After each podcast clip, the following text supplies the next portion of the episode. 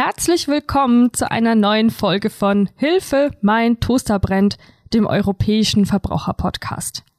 Hast du schon mal gegoogelt Flugverspätung? Oder mein Flug ist ausgefallen, bekomme ich Geld zurück oder mein Gepäck ist verloren gegangen?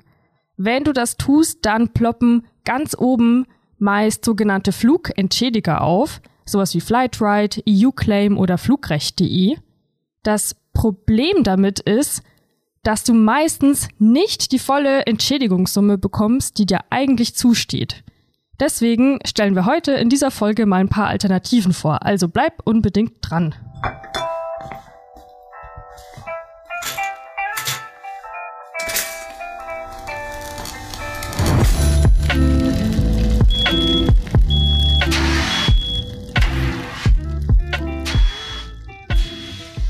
Bei mir ist heute Julia Kreidel zu Gast. Hallo Julia. Hallo Nina. Du bist Juristin bei uns im Europäischen Verbraucherzentrum im EVZ und du kennst dich auch ziemlich gut mit dem Thema Schlichtung und Online-Streitbeilegung aus. Mein Name ist Nina Zeintelmeier und ich bin Pressereferentin und Podcasterin im EVZ. Julia, wann bist du denn zum letzten Mal geflogen? Wann hast du das Flugzeug genommen?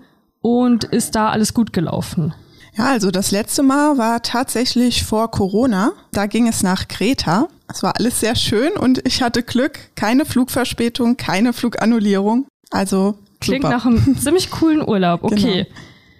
Dann hast du es gut getroffen. In den meisten Fällen geht ja zum Glück auch alles gut. Natürlich kommt es trotzdem immer wieder vor, dass mal was schief geht, dass eben der Flieger ausfällt oder dass er eine große Verspätung hat. Ich weiß, es ist ein komplexes Themenfeld, aber kannst du irgendwie für mich zusammenfassen, welche Rechte habe ich da und in welchen Fällen bekomme ich Geld zurück und wie viel eigentlich? Also wir können einfach mal das Beispiel nehmen, wenn jetzt dein Flug annulliert wurde, dann hast du als Fluggast Recht auf eine anderweitige Beförderung, also das heißt einen Ersatzflug oder wenn das nicht möglich ist, dann auch Erstattung der Ticketkosten. Was aber viele dann nicht wissen, zusätzlich dazu kann auch noch in vielen Fällen ein Anspruch auf eine pauschale Entschädigung bestehen. Das sind die sogenannten Ausgleichsleistungen. Und das sind je nach Flugstrecke zwischen 250 und 600 Euro. Da muss man aber auch wieder bedenken, es gibt natürlich dann Ausnahmen. Also das gilt nicht, wenn, wenn man mehr als 14 Tage vorher informiert wurde. Oder es dürfen auch keine außergewöhnlichen Umstände vorliegen. Das wäre zum Beispiel irgendwelche Naturkatastrophen und aufgrund dessen wurde dann eben der Flug annulliert. Auf unserer Webseite haben wir zum Thema Fluggastrechte einen sehr ausführlichen Artikel. Den verlinke ich natürlich und da kannst du auch alles nochmal nachlesen. Aber Julia, heißt das, also verstehe ich das richtig, selbst wenn ich dann in ein anderes Flugzeug gebucht wurde und ankam an meinem Ziel, kann es trotzdem sein, dass ich zusätzlich Geld so als Entschädigung einfach bekomme. Genau, das ist eben allein schon dafür, dass du ja wahrscheinlich äh, lange warten musstest auf deinen Ersatzflug oder die ganzen Unann Unannehmlichkeiten, die damit verbunden sind. Das ist einfach ein pauschaler Betrag, den man annimmt. Und 250 bis 600 Euro, es ist ja auch mal, ist ja auch nicht nix. Ne? Genau. so, jetzt habe ich eingangs von Flugentschädigern gesprochen wollen wir noch mal klären, was, was ist das jetzt eigentlich genau? Die fallen ja so unter diesen Überbegriff der Legal Tech Anbieter. Legal Tech, wenn ich das jetzt mal so übersetze, das bedeutet eben Rechtstechnologie. Und das sind oft Webseiten, die juristische Arbeiten und Prozesse automatisch bearbeiten und werben oft damit, dass sie schneller und wesentlich günstiger sind als jetzt zum Beispiel ein Anwalt. Und Julia, was sind jetzt eben diese Flugentschädiger, also speziell aufs Fliegen bezogen? Und wie arbeiten die? Genau, also diese Legal Techs machen sich das Internet zunutze und ähm, verfolgen dann eben ein Geschäftsmodell, bei dem sie dann leicht zugänglich im Internet solche Online-Formulare anbieten. Und dann können da die Verbraucher ihre Beschwerden einreichen. Und es sind dann meistens so Standardfälle, kann man sagen, also einfach gelagerte Fälle, die dann leicht in solchen Formularen erfasst und auch bearbeitet werden können. Der Vorteil ist natürlich, dass das sehr vereinfacht ist, auch für den Verbraucher, das dort einzugeben. Und nachdem man das dann in das Formular eingegeben hat, wird geprüft, ob ein Anspruch besteht oder wie hoch der überhaupt ausfallen wird.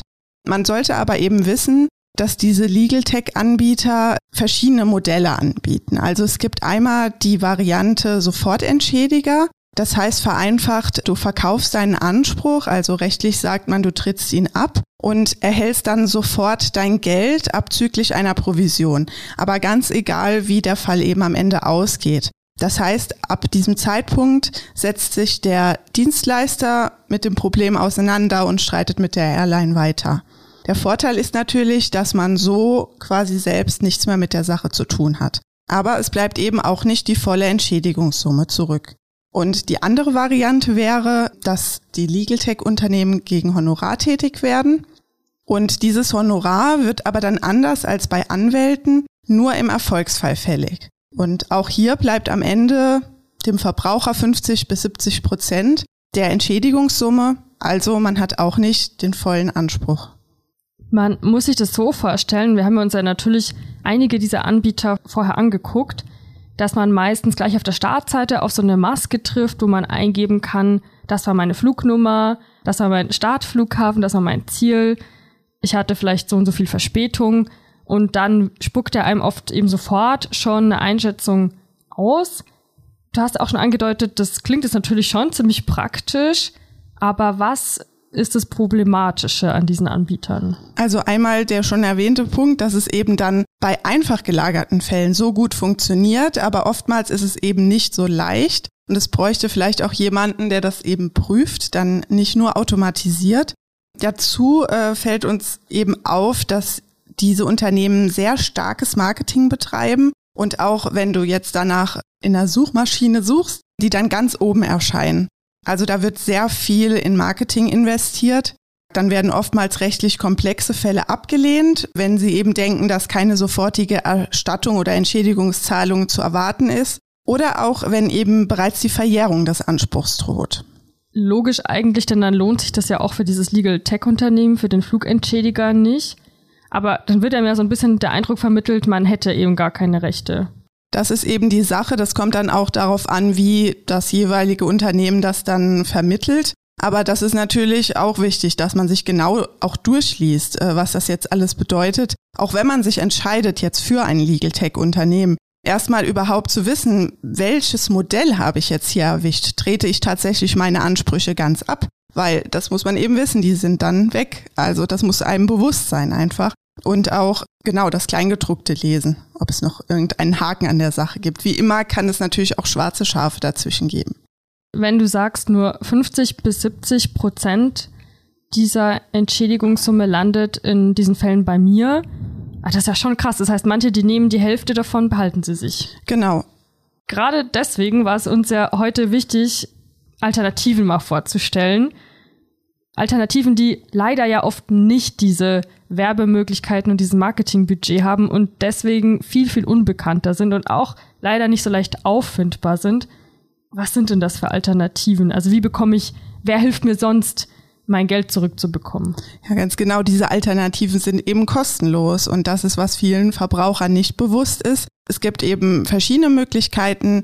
Die eine Möglichkeit ist, dass man sich an eine Schlichtungsstelle wendet. Das äh, sind in Flugfällen in Deutschland die Schlichtungsstelle für den öffentlichen Personenverkehr.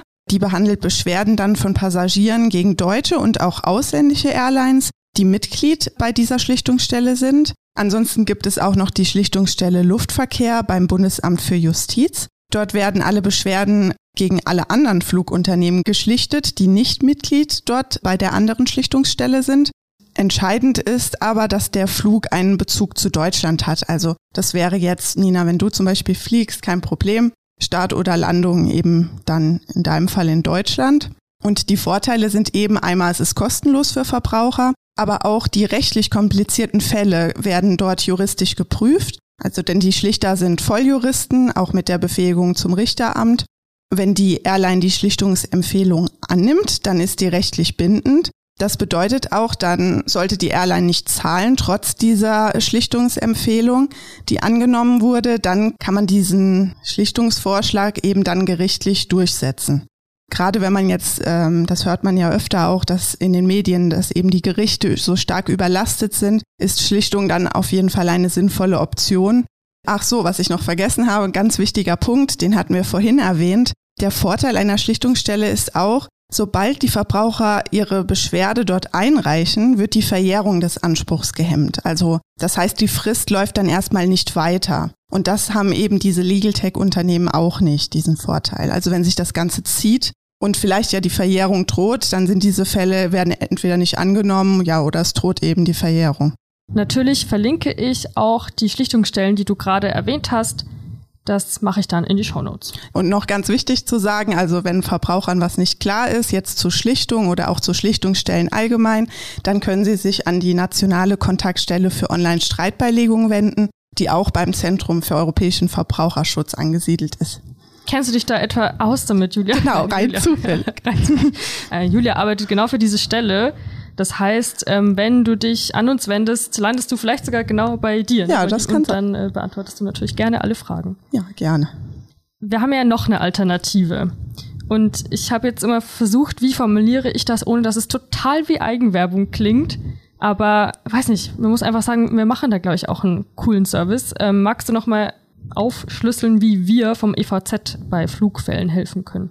Genau, auch wir können Verbrauchern helfen und gerade wenn die Airline eben im EU-Ausland sitzt, dann können sich Verbraucher auch ans EVZ wenden. Also wir helfen auch kostenfrei. Da ist es auch jetzt egal, ob der Flug in Deutschland ähm, startet oder landet. Also diesen Bezug braucht man nicht. Es reicht, dass ähm, der Verbraucher eben seinen Wohnsitz in Deutschland hat.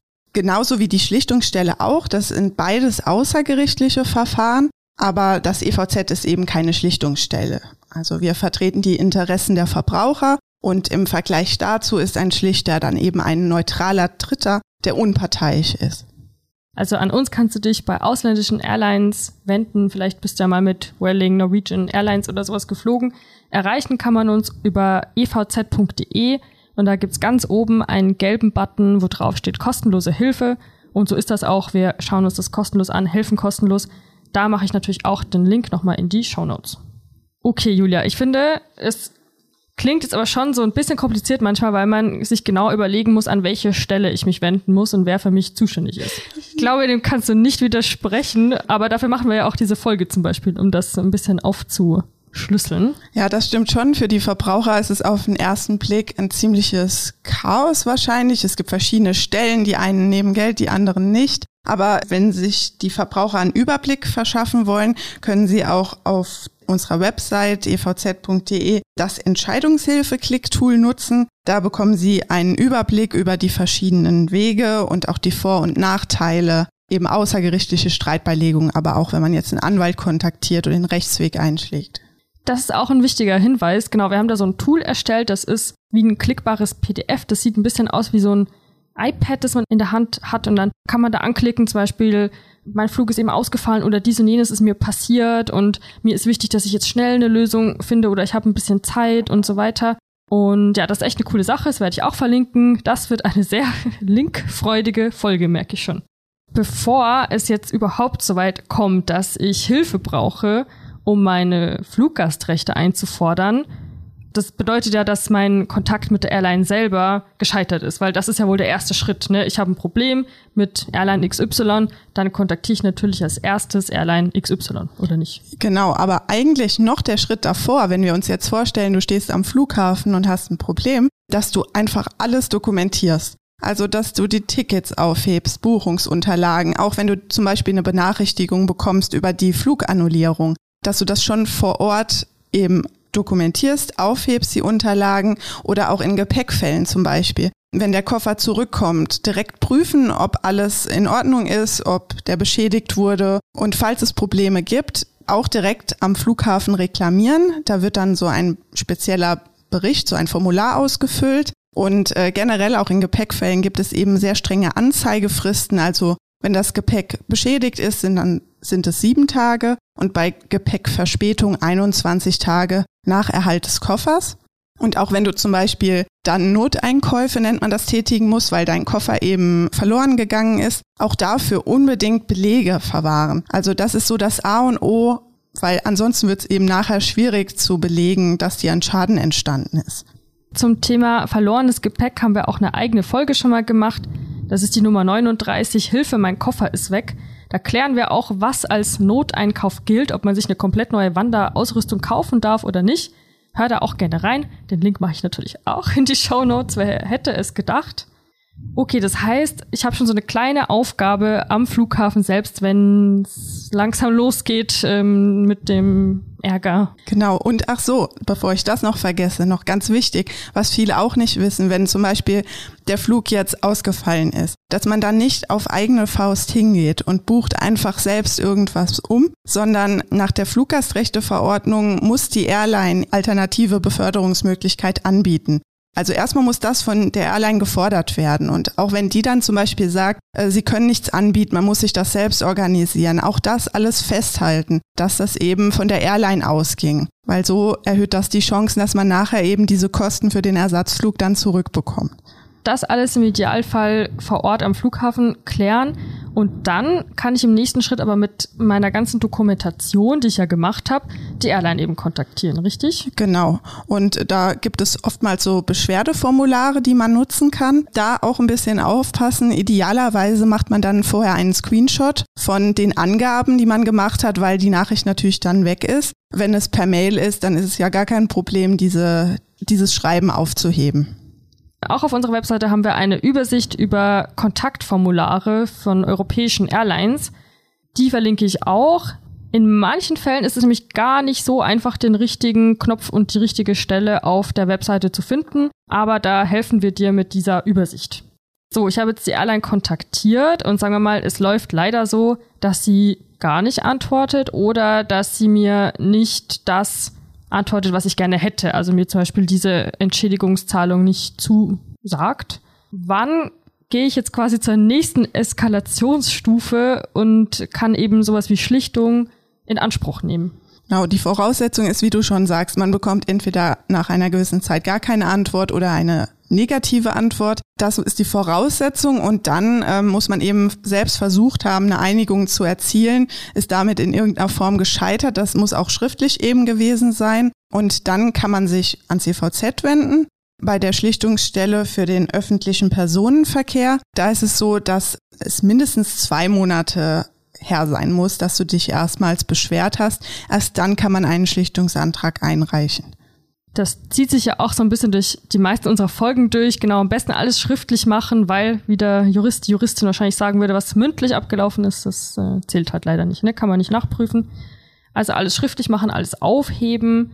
Brauche ich denn für so einen Schlichtungsantrag jetzt noch besondere Dokumente oder auch wenn ich mich ins EVZ wende oder reicht da auch diese Dokumentation, die ich ja gemacht habe? Mhm, für beide Stellen gilt eigentlich das Gleiche. Es gibt dann ein Online-Beschwerdeformular, dort erklärt man erstmal den Sachverhalt und lädt dann die Belege eben hoch. Das haben wir ja vorhin alles schon besprochen, was man da aufheben sollte. Dann wird das Ganze eben geprüft sowohl beim EVZ als auch bei der Schlichtungsstelle äh, schauen dann eben die Juristen, ob überhaupt erstmal ein Anspruch besteht. Und gerade beim EVZ ist dann noch eine Vollmacht des Verbrauchers notwendig, neben dem, was schon erwähnt wurde, Buchungsunterlagen, Bordkarten, Nachweise, Quittungen für Auslagen und auch die Korrespondenz.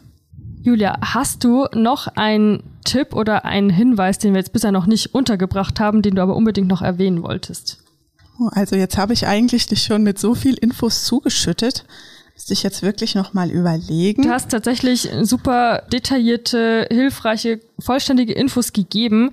Wenn ich nochmal zusammenfassen wollen würde, würde ich sagen, es gibt eben Flugentschädiger, die findet man sehr schnell, weil die sehr weit oben in den Suchmaschinenergebnissen sind. Die haben absolut ihre Vorteile, aber bitte, bitte, wenn man die nutzt, ganz genau vorher durchlesen, auf was man sich einlässt mal die Geschäftsbedingungen angucken, wie viel Geld man abtritt und so weiter. Und nicht vergessen, dass es kostenlose Alternativen gibt. Ganz genau. Vielen Dank, Julia, für diese Infos. Ich hoffe, du weißt jetzt Bescheid, äh, liebe Hörerinnen und lieber Hörer, was du tun kannst, wenn dir dieser Fall mal passieren sollte, was wir natürlich nicht hoffen. Und ja, ich hoffe, wir hören uns in der nächsten Folge wieder. Lass uns gerne eine Bewertung da. Du kannst mir sehr gerne eine E-Mail schreiben über podcast.evz.de. Und damit wünsche ich dir einen schönen Tag, Abend, Nachmittag, wann auch immer du diese Folge hörst und sage bis bald.